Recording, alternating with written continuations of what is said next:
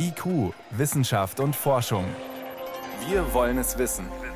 Ein Podcast von Bayern 2.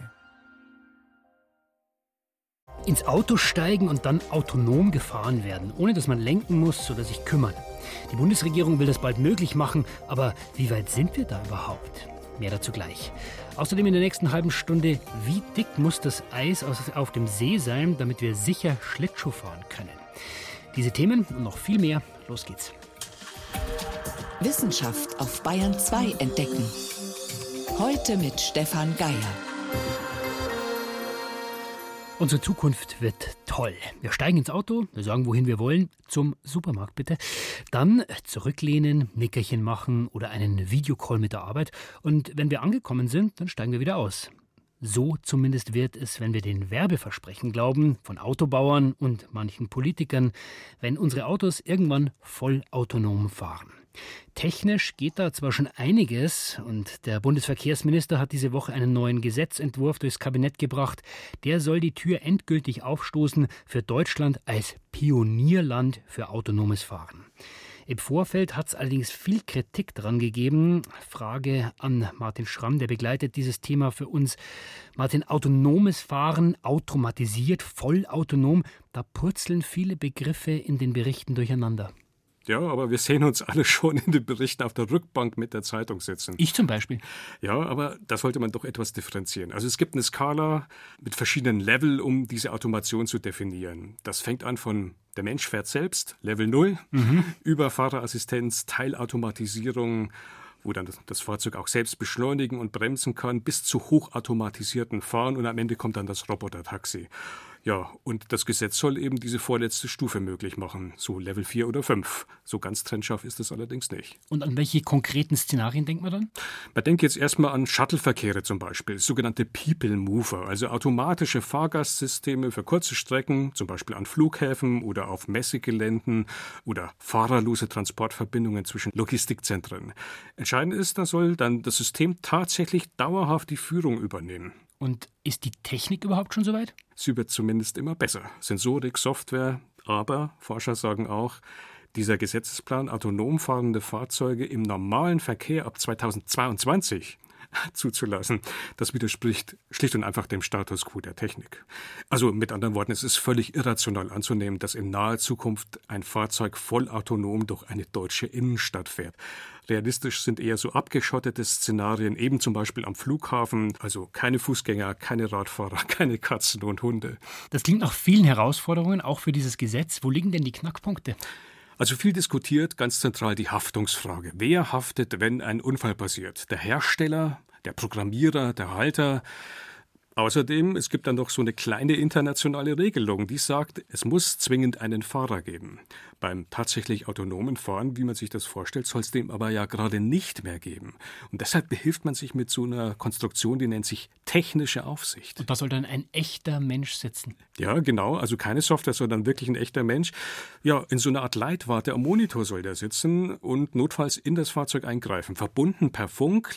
Also das Szenario ist dann folgendes. Das Fahrzeug würde sich in einem Konflikt befinden, in einer Notlage, würde sich melden und fragen, was soll ich tun? Darf ich den parkenden Laster von mir überholen und die durchgezogene Linie überqueren? Was, wenn der Schneesturm immer stärker wird? Soll ich anhalten? Unterm Strich kann man da aber nur viel Vergnügen wünschen. Das klingt eher wie eine Schnapsidee. Ja. Und dieses Prinzip dieser Leitzentrale, das ist auch schon untersucht worden in Studien und Ergebnis war, es leistet keinen wesentlichen Beitrag zur Betriebssicherheit. Also Menschen sind einfach generell schlechte Überwacher und die Reaktionszeit aus der Leitwarte, die ist viel zu langsam. Außerdem, es gibt eine dauerhafte Funkverbindung. Was ist, wenn die gestört ist? Hm. Und das Ganze ist natürlich optimal für feindliche Angriffe. Also für Hackerangriffe zum Beispiel.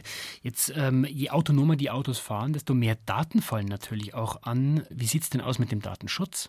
Ja, man kommt aus dem Staunen nicht raus, was da alles gespeichert wird. Von der Fahrzeug-ID über Positionsdaten, wer wann wohin fährt, mit welcher Geschwindigkeit, welche Beschleunigung, unter welchen Umwelt- und Wetterbedingungen und so weiter. Es bleibt völlig unklar, wo genau und wie lange diese Daten gespeichert werden. Da steht was von bis zu drei Jahren nach Stilllegung des Fahrzeugs. Das ist doch erstaunlich.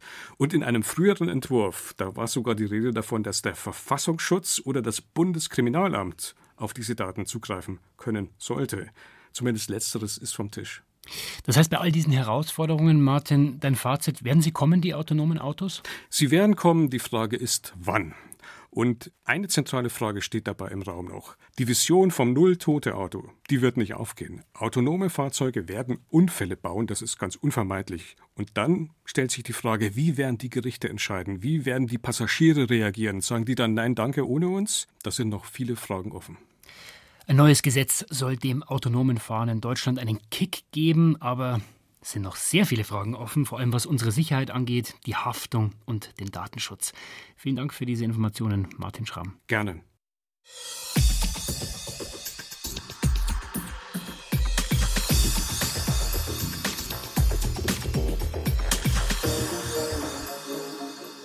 »522 Menschen sind gestern in Deutschland an Covid-19 gestorben. Die Todeszahlen sind immer noch erschreckend.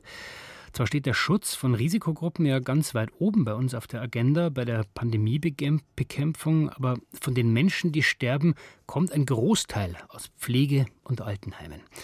Und deswegen gibt es auch verstärkt Kritik von der Frage, wird mit den älteren Menschen richtig umgegangen, bis hin zum Verdacht, dass Heimbewohner zu oft gar nicht mehr intensiv medizinisch behandelt werden.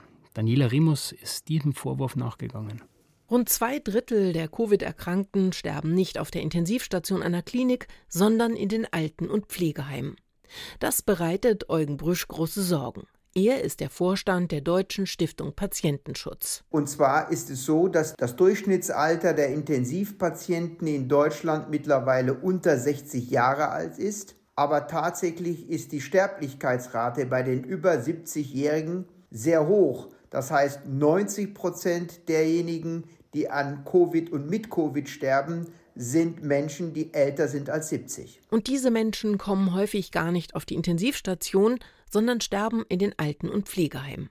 Das zeigen die Zahlen des Robert Koch Instituts. Zahlreiche Angehörige suchen Rat bei der Stiftung Patientenschutz. Sie beklagen, dass sie keinen Kontakt zu den Heimbewohnern erhalten, dass diese im Krankheitsfall weder in Krankenhäuser transportiert noch von medizinischem Personal angemessen versorgt würden. Aufgrund dieser Schilderungen vermutet Eugen Brüsch, dass nicht alles getan wird, um das Leben der alten Patienten zu retten. Sowohl die Faktenlage beim RKI als auch die Situation in den Krankenhäusern in den Pflegeheimen, darüber hinaus die hohe Todesrate, die weiterhin sehr hoch ist, obwohl die Inzidenzen deutlich sinken, machen deutlich, kombiniert mit unserer praktischen Erfahrung, dass es mehr als eine reine Vermutung ist, dass wir eine Vortriage gerade in der Altenpflege stationär erleben. Pflegeheimbetreiber weisen diesen Verdacht einer versteckten Triage weit von sich. Und auch Clemens Wendner, Chefarzt an der Klinik Schwabing in München, sieht einen anderen Grund für die hohen Sterbezahlen in den Heimen. Wir haben auch viele ältere Patienten, die gar nicht mehr auf Intensivstationen gehen wollen, Patientenverfügung haben, die dann auch äh, auf den Stationen leider verstarben oder in den Altenheimen. Patientenverfügungen würden aktualisiert oder so verändert, dass die Versorgung auf einer Intensivstation damit ausgeschlossen ist.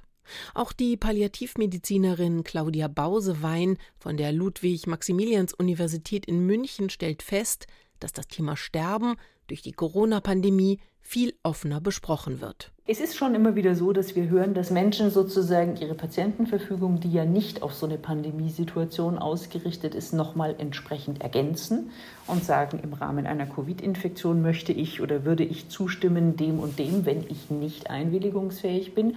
Denn der Wille, der mit einer Patientenverfügung hinterlegt ist, gilt nur dann, wenn ein Patient nicht mehr in der Lage ist, selbst zu entscheiden.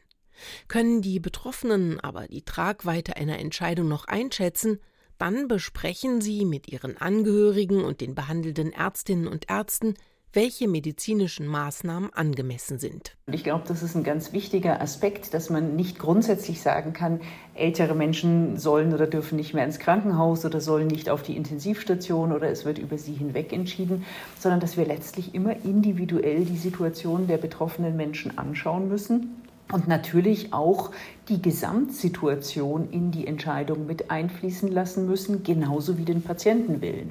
Die Gesamtsituation ist bei den meisten Bewohnern der Alten- und Pflegeheime nicht die beste. Sie sind häufig gebrechlich, schwach und krank. Insofern müsse die hohe Sterblichkeit in den Heimen nicht notwendigerweise bedeuten, dass die Bewohner ohne ihre Zustimmung von intensivmedizinischer Behandlung ausgeschlossen würden. Bayern 2. Wissenschaft schnell erzählt. Das macht heute Veronika Bräse. Veronika, los geht's mit Stonehenge, diese berühmten Gesteinsblöcke in Südengland. Stonehenge, das war ja schon immer ein ganz mystischer Ort. Und Forschende aus Großbritannien, die setzen jetzt noch eins drauf mit ihrer These. Sie sagen, Stonehenge stand früher woanders, nämlich in Wales. Aha, und dann ist es umgezogen worden, oder? Sozusagen. Das belegt einen Steinkreis in Wales, den man jetzt entdeckt hat. Oder besser gesagt, es gibt da Löcher im Boden, Aha. in denen früher große Steinblöcke steckten. Diese Löcher, die sind genauso groß wie diese Stonehenge-Steinblöcke. Die passen, also die Löcher passen da wie der Schlüssel ins Schloss rein. Und der Steinkreis in Wales, der hat auch den gleichen Durchmesser wie der Steinkreis da in Südengland. Und die Ausrichtung zur Sonne ist genauso.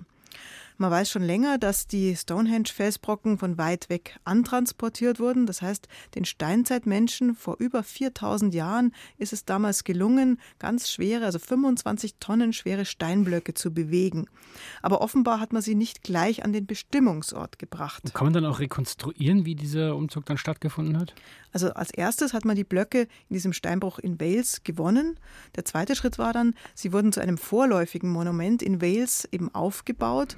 Und der dritte Schritt, so denkt man jetzt, war dann, dass die Blöcke dann 200 Kilometer weit transportiert wurden, also weiter nach Südengland, wo sie jetzt als Weltkulturerbe stehen. Warum man diesen unglaublichen Aufwand betrieben hat, das weiß noch niemand. Die Tourismusmanager werden sich freuen. Zweimal Stonehenge, zweimal Eintritt. Genau. Jetzt gehen wir noch weiter zurück in die Geschichte. Wir gehen zu den Neandertalern. Die sind vor etwa 40.000 Jahren ausgestorben. Und die Frage ist immer noch, warum? US-Forscher haben ein Neandertaler-Gen in eine menschliche Stammzelle eingebracht und haben dann daraus ein Mini-Gehirn gezüchtet, ein sogenanntes Hirnorganoid. Das klingt so ein bisschen Frankensteinartig. Mhm, das ist aber moderne Forschung. Organoide, da gibt es so Mini-Nachzüchtungen vom Herz, vom Magen oder eben auch vom Gehirn. Und diese Hirnzellen des Neandertalers, die haben die Forscher dann verglichen mit denen moderner Menschen. Mhm. Und da fällt dann auf, dass sich das Neandertaler-Gehirn langsamer entwickelt hat und auch kleiner bleibt. Und es gibt auch weniger Verbindungen zwischen den Nervenzellen, also zwischen den Synapsen. Und das alles mag dazu geführt haben, dass sich Neandertaler nicht so gut an Neues anpassen konnten. Ja, und vielleicht sind sie deswegen ausgestorben. Zum Schluss der Gesang eines Buckelwals. Klingt auf jeden Fall sehr beruhigend. Also dieser Schall, der kilometerweit durchs Meer zu hören ist, der wird an Riffen oder Felsen reflektiert. Durch weiche Gesteine geht der auch durch. Und Forscher aus Prag, die hatten jetzt die Idee, mit dem Walgesang, also mit dem Schall, den Meeresboden sozusagen abzutasten und damit zu vermessen. Normalerweise schicken Geowissenschaftler gepulste, laute Töne mit sogenannten Luftpulsern durchs Wasser, um die Ozeankruste zu erkunden. Von Meerestieren wird es aber als Störung empfunden. Also der Lärm, der kann die Orientierung trüben oder ist es dann schwerer für die Tiere Nahrung zu finden. Deshalb ist die Idee reizvoll, den Wahlgesang für seismische Messungen zu nutzen. Und das hat funktioniert? Ja, nicht so richtig gut, weil die Wale ständig die Tonhöhe ändern und sie schwimmen auch rum. Deshalb sind ihre Schallwellen ungenau. Das reicht nicht aus, um Unterwasservulkane auf den Meter genau zu lokalisieren oder Tsunamis präzise vorauszusagen. Aber in biologischen Nischen, also dort, wo das Ökosystem geschützt ist, und wo man eben solche Luftpulse nicht brauchen kann, da kann der Wahlgesang helfen, zumindest eine ungefähre Unterwasserkarte zu entwerfen. Faszinierend. Vielen Dank, Veronika Bresse, für die Kurzmeldungen. IQ, Wissenschaft und Forschung gibt es auch im Internet. Als Podcast unter bayern2.de. Es ist schon erstaunlich, wie viel Information in so einem winzigen Fitzel steckt, der in jede unserer Zellen passt. Es geht um unser Erbgut, das Genom. Das war eine wissenschaftliche Sensation vor 20 Jahren, als es das erste Mal gelungen ist, ein komplettes menschliches Genom zu entschlüsseln. Da waren die Hoffnungen natürlich groß. Jetzt, wo man dieses Buch des Lebens ausgeschrieben vor sich hatte, da könnte man doch leicht lesen, wann droht uns welche Krankheit und dann entsprechend eingreifen. Aber was hat es letztendlich wirklich gebracht, diese Entschlüsselung des Erbguts? Das kann ich mit Michael Lange besprechen. Er hat von Anfang an über dieses Thema berichtet. Michael, heute ist ja so ein Genom schnell entziffert. Damals war das ein riesiger Datenberg. Hat der nun wirklich gezeigt, was jeden von uns so einzigartig macht? Nein, leider nicht. Der Datenberg, der ist zwar immer noch groß, aber wenn man das vergleicht, damals sprach man von einem Berg von Telefonbüchern, der so hoch ist wie der Kölner Dom. Und die gleiche Datenmenge passt heute auf einen USB-Stick. Also die Datenmenge ist heute gar nicht mehr das große Problem. Das Verstehen, das ist das Problem. Aber lesen oder entziffern kann man das Genom inzwischen routinemäßig. Das ist einfach diese Reihenfolge von diesen genetischen Buchstaben, abgekürzt A, T, G, C. Und die bilden zusammen diese Gene. Gene, das sind die Aktivitätseinheiten auf diesem Erbmolekül DNA. Ja, und da hat man damals gesehen, oh, es sind ja nur 25.000. Und da war man zunächst richtig enttäuscht, mhm. weil man dachte, der Mensch ist was Besonderes, der muss doch mehr Gene haben als alle anderen. Aber hat gerade mal doppelt so viel wie eine Fruchtfliege und sogar weniger als ein Wasserfloh. Also der Mensch ist ist genetisch anscheinend nicht so etwas Besonderes. Zumindest kann man seine besondere Stellung nicht allein an den Genen erklären. Und der Wasserfloh ist offenbar auf jeden Fall auch einzigartig. Auf jeden nehmen, Fall. Nehmen wir mal das Beispiel Augenfarbe. Verrät mir jetzt eines dieser Gene, ob ich blaue Augen habe oder auch ob ich eine besondere Fähigkeit habe? Eines dieser Gene auf jeden Fall nicht. Man hatte die Hoffnung, man schaut eines der 25.000 Gene an und sieht die Augenfarbe. So ist es nicht. Es sind mehrere Gene, die zusammenspielen. Bei der Körpergröße ist es übrigens noch viel komplizierter. Da sind es über 100 Gene, die sich irgendwie zusammentun und dann schon genetisch die Körpergröße festlegen. Bei anderen Sachen ist es aber noch viel schwieriger. Da kommt zusätzlich noch die Umwelt dazu. Eigentlich bei allem, was irgendwie relevant ist. Also bei verschiedenen Krankheiten oder wie bei Bluthochdruck, aber auch bei Intelligenz oder Sportlichkeit. Immer müssen ganz viele Gene zusammenkommen, um dann eine Eigenschaft eines Organismus, also in diesem Fall des Menschen, in diese Richtung zu lenken. Jetzt war damals die Hoffnung groß, wenn wir das Genom kennen, dann können wir Krankheiten besser verstehen. Stimmt das? Es stimmt für seltene Erbkrankheiten. Da hat man wirklich hunderte sehr seltene Erbkrankheiten inzwischen verstanden und weiß, ein bestimmtes Gen ist verantwortlich. Reparieren könnte man es im Prinzip mit der Genomeditierung. Die Genschere CRISPR-Cas ist ja stark mhm. in der Diskussion, aber das macht man noch nicht und man weiß einfach die Folgen nicht zu genau, wenn man da eingreift. Also man kann zwar verstehen, was läuft falsch bei vielen Krankheiten, aber eingreifen sollte man beim jetzigen Wissensstand noch nicht. Jetzt kann ich ja auch heute mein Genom analysieren lassen. Ist immer noch teuer, ein paar hundert Euro, aber nicht mehr ja. Millionen wie damals. Was genau. Aber was erfahre ich dann jetzt wirklich, wenn ich so eine Speichelprobe ins Labor schicke? Ja, man bekommt einige Informationen, zum Beispiel, ob mein Ohrenschmalz fest oder flüssig ist. Das ist eigentlich mehr oder weniger sinnlos, das zu erfahren. Ja. Auch die Augenfarbe, die kannst du im Spiegel erkennen. Wichtig wäre ja, ein Krankheitsrisiko frühzeitig zu erkennen, sodass man vorbeugen kann. Das ist aber sehr schwierig. Man bekommt da durchaus Daten, zum Beispiel 20 Prozent erhöhtes Alzheimer-Risiko oder auch 20 oder 30 Prozent erhöhtes Diabetesrisiko. Aber was mache ich dann mit dieser Information? Ja, das kommt dann auf den Einzelnen an. Im Grunde genommen kann man da gar nicht viel mitmachen. Es ist einfach so, dass die Gene zwar eine Voraussetzung bilden für die Gesundheit und damit, wenn sie nicht so gut funktionieren, auch für die Krankheit, aber sie bestimmen nicht, ob jemand krank wird. Da steht nicht unsere Zukunft drin, dann steht unsere Zukunft schon eher in unserem Verhalten, was wir essen, wie wir uns bewegen. Also die Umwelt spielt immer mit. Das klingt so ein bisschen, Michael, nach bombastisch gestartet, aber nicht wirklich gehalten, was es versprochen hat. In welchem Bereich hat denn die Genomentzifferung wirklich was gebracht? Also Forscher würden immer sagen, das hat was gebracht, weil die Wissenschaft wurde wirklich revolutioniert, weil man jetzt einen Teil der Biologie sehr gut verstehen kann. Man kann das Erbgut, das Genom lesen. Das ist in der Wissenschaft einfach schon Standard geworden. Das passiert jeden Tag hundertfach in den Labors überall auf der Welt. Also wissenschaftlich ja. In der Medizin kommt es erst so ganz langsam an. Seltene Erbkrankheiten hatte ich erwähnt. Viel wichtiger noch ist Krebs weil man jetzt auch einzelne Zellen genetisch untersuchen kann. Man kann das Erbgut einzelner Krebszellen untersuchen und kann schauen, wo ist die Schwachstelle, welches Medikament wirkt, welches wirkt nicht. Und das wird heute bereits eingesetzt. Noch nicht so sehr, dass man wirklich ein Medikament maßschneidern kann. Das wäre auch sehr teuer, aber mhm. man kann sehen, dieses Medikament wird nicht wirken. Wir lassen es weg und erspart so zumindest dem Krebspatienten Nebenwirkungen. Also einige Anwendungen in der Medizin gibt es, aber das steht noch ganz am Anfang. Also nicht der schnelle Erfolg, den vor 20 Jahren viele gefeiert haben, als das erste Mal ein menschliches Genom vollständig entschlüsselt worden ist, aber heute trotzdem ein enorm wichtiges Werkzeug in der medizinischen Forschung. Vielen Dank für diese Einschätzungen. Das war mein Kollege und der Biologe Michael Lange. Michael, danke fürs Gespräch. Gerne.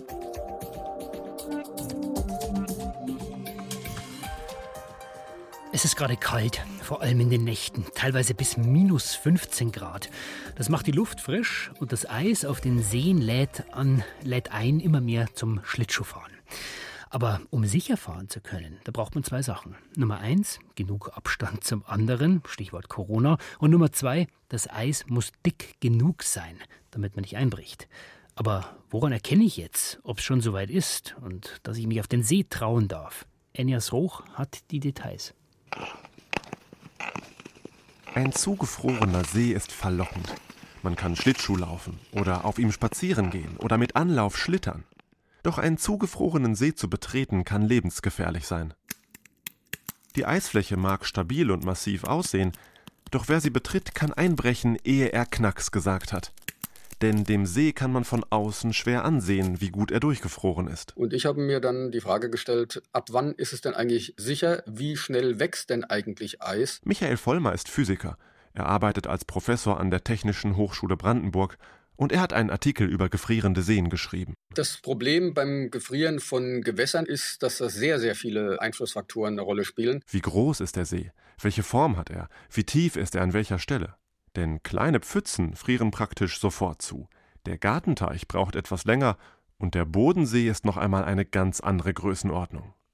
Man muss auch wissen, ob es Strömungen gibt. Denn wenn Wasser sich bewegt, friert es langsamer, erklärt Physikprofessor Michael Vollmer. Einer der Hauptfaktoren ist einfach der, dass beim fließenden Gewässer eine Durchmischung auch mit den etwas tieferen Wasserschichten stattfindet, die natürlich noch wärmer sind. Wasser hat seine größte Dichte bei 4 Grad Celsius, das heißt in tieferen Gebieten von Gewässern ist das Wasser etwas wärmer. Außerdem spielt nicht nur eine Rolle, wie kalt es draußen ist, sondern auch wie windig. Wenn der See zufrieren soll, muss sozusagen die Wärme, die beim Kristallisationsprozess entsteht, abgeführt werden.